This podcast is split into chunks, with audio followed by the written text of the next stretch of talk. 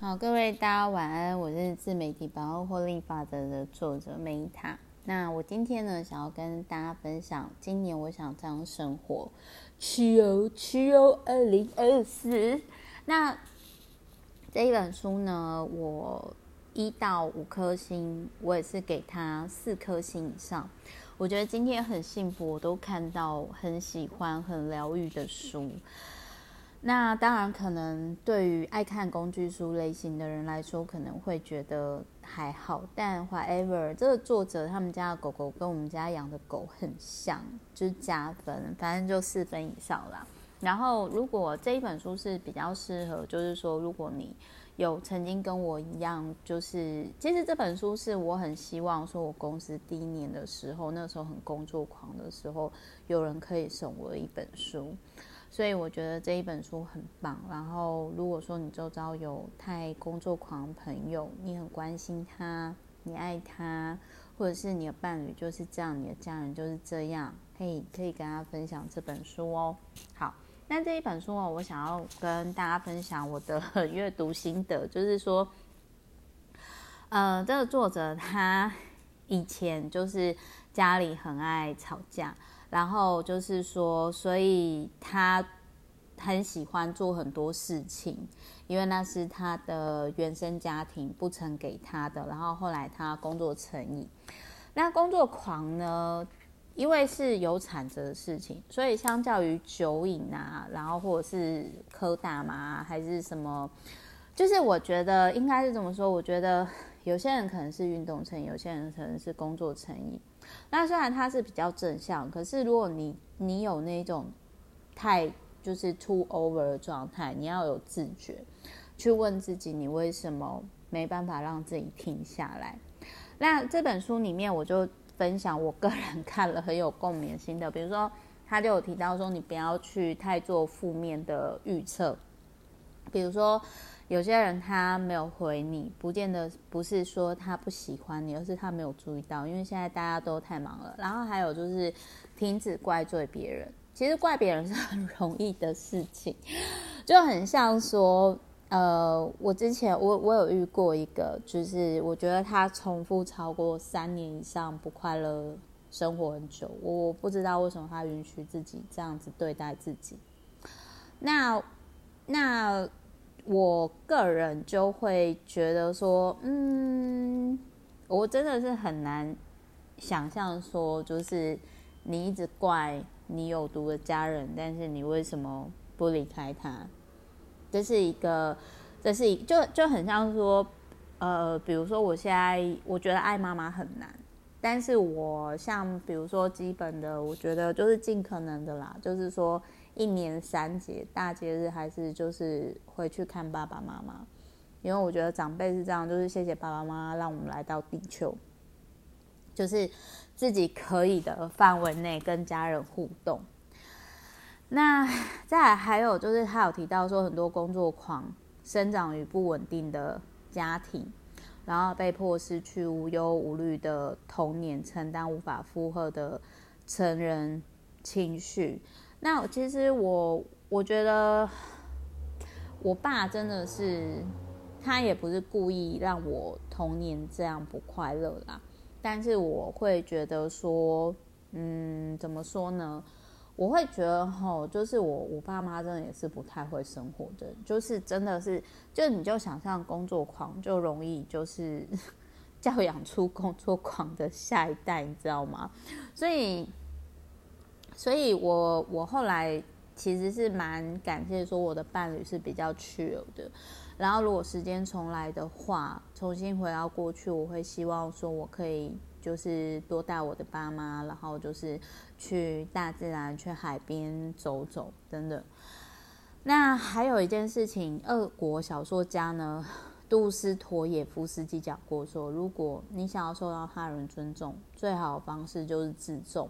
那我觉得爱自己吼，就是自就是除了自我尊重之外，我觉得爱自己就是说，你不要勉强自己去做不喜欢的事情。比如说，像当然我们要符合上班的时间嘛，啊，可是就是冬天，就是你没有必要勉强自己一定要四五点起来啊，你可以睡到八点再起来啊，就是反正九点上班不要迟到就好啦。那还有呢，就是他有提到说，无所事事是一种能力，就是别为了做事情而找事情做，你就无所事事做的就好了。就是可能很多人很难，就是去接受这件事情。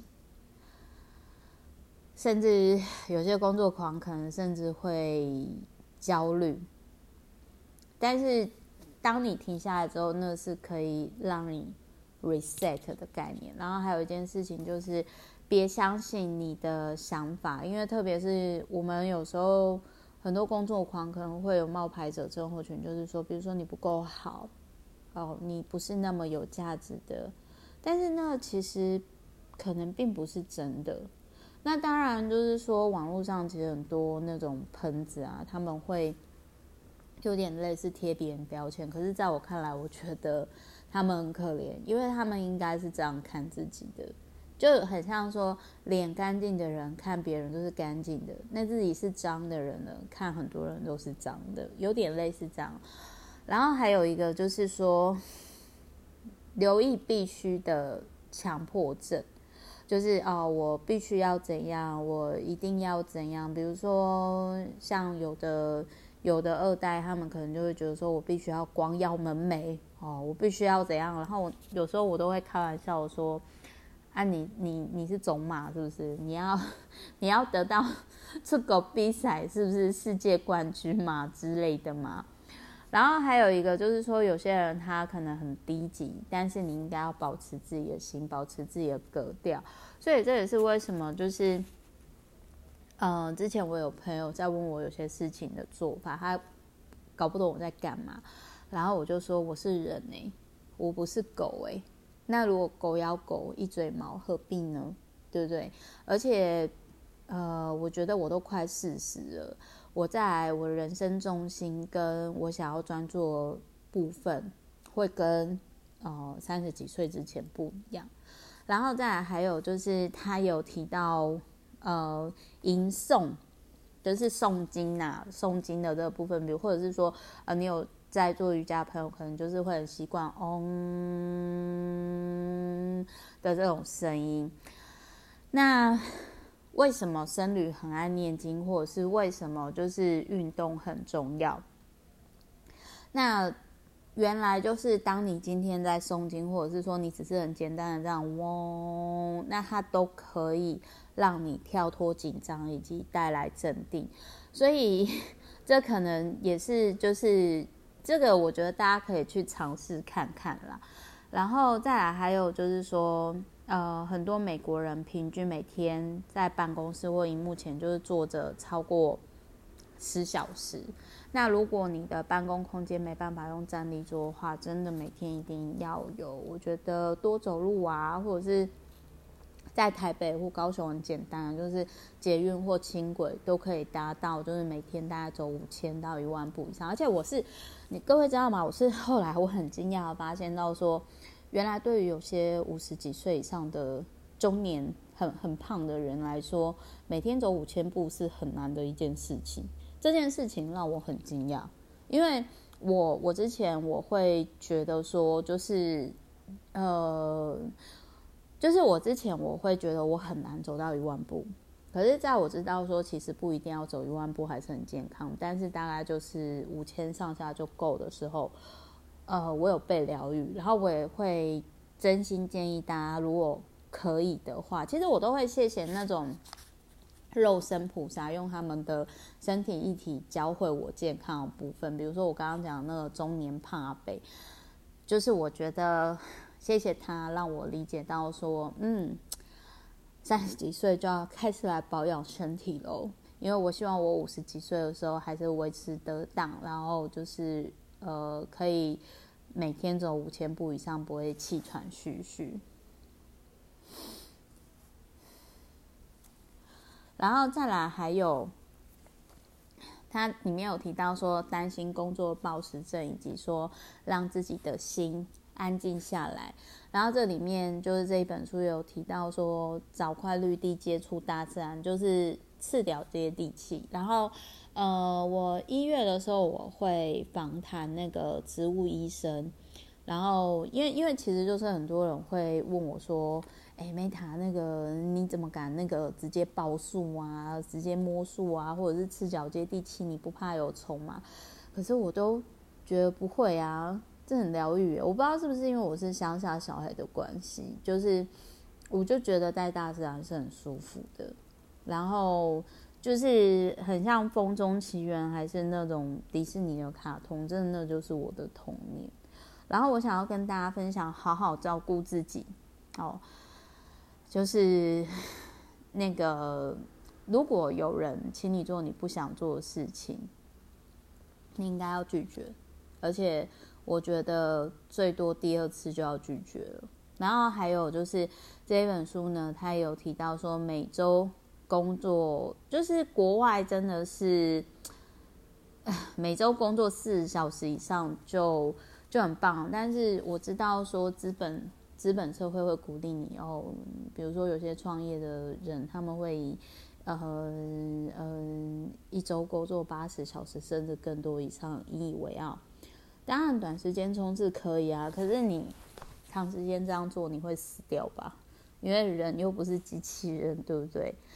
然后最后想跟大家分享，我觉得很有共鸣的就是他又是说停止对自己。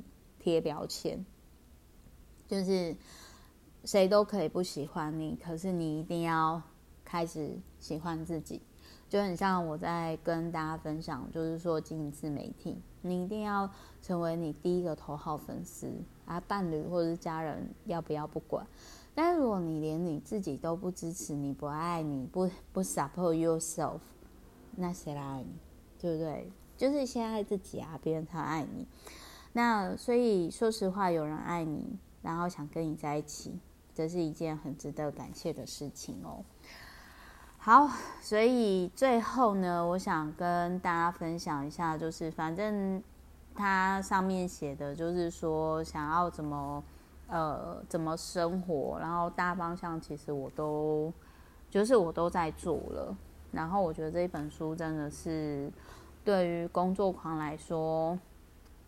真的是很需要练习的，因为工作狂呢，要如何会生活，真的要我会建议。其实我觉得我自己很幸运的是，在我学生时代的时候，我的好姐妹，她就是很喜欢到处参加活动的人，然后所以我们大家都是每个礼拜见一次面，哪怕我们是不同的学校。然后后来我的伴侣也是那一种。蛮会生活的人，所以我就是觉得，如果你你是工作狂，那你可能要多接触那种会生活、会玩、懂吃、懂喝的人。那这个作者呢，他本身是心理治疗师，然后也是退休教授。然后我相信他真的是工作狂，他闲不下来，他写了超过四十本书，然后同时又自己有经营网站。然后他小时候可能有那种过动儿吧，就。过动症什么 PTSD 吗？就是就 A A A D H D 是不是？就是过动症。反正他因为他他爸妈常吵架嘛，所以他自己本身就是常常会过动，然后也会不小心的破坏破坏东西。所以他后来有面对，就是他工作成瘾有问题，其实就跟酒精成一样。但是我是觉得他很厉害，在这种状态下，呃，还有还有念到博士啦。然后，甚至他其实他有觉察到，他那个时候为了要逃避他父亲的告别式，然后那个时候他没有去参加他父亲的后事，然后他都过工作去忙碌来逃避面对这个部分。所以我觉得，如果你是工作狂的话，他这本书分了十二个月，然后每个月列出二十条松绑自己的小提醒。然后你可以释放你的童年跟心理创伤，特别如果你是男生的话，因为这教授他也是男生，可能他先会听得下去。好，我是 Meta，那也希望这本书呢可以对大家有点疗愈的效果。反正我觉得就是他的狗狗应该也疗愈他很多。然后这个教授看起来现在很快乐，就是所以也祝福大家。过自己想过的生活，我是 Meta，我们之后再见喽，拜。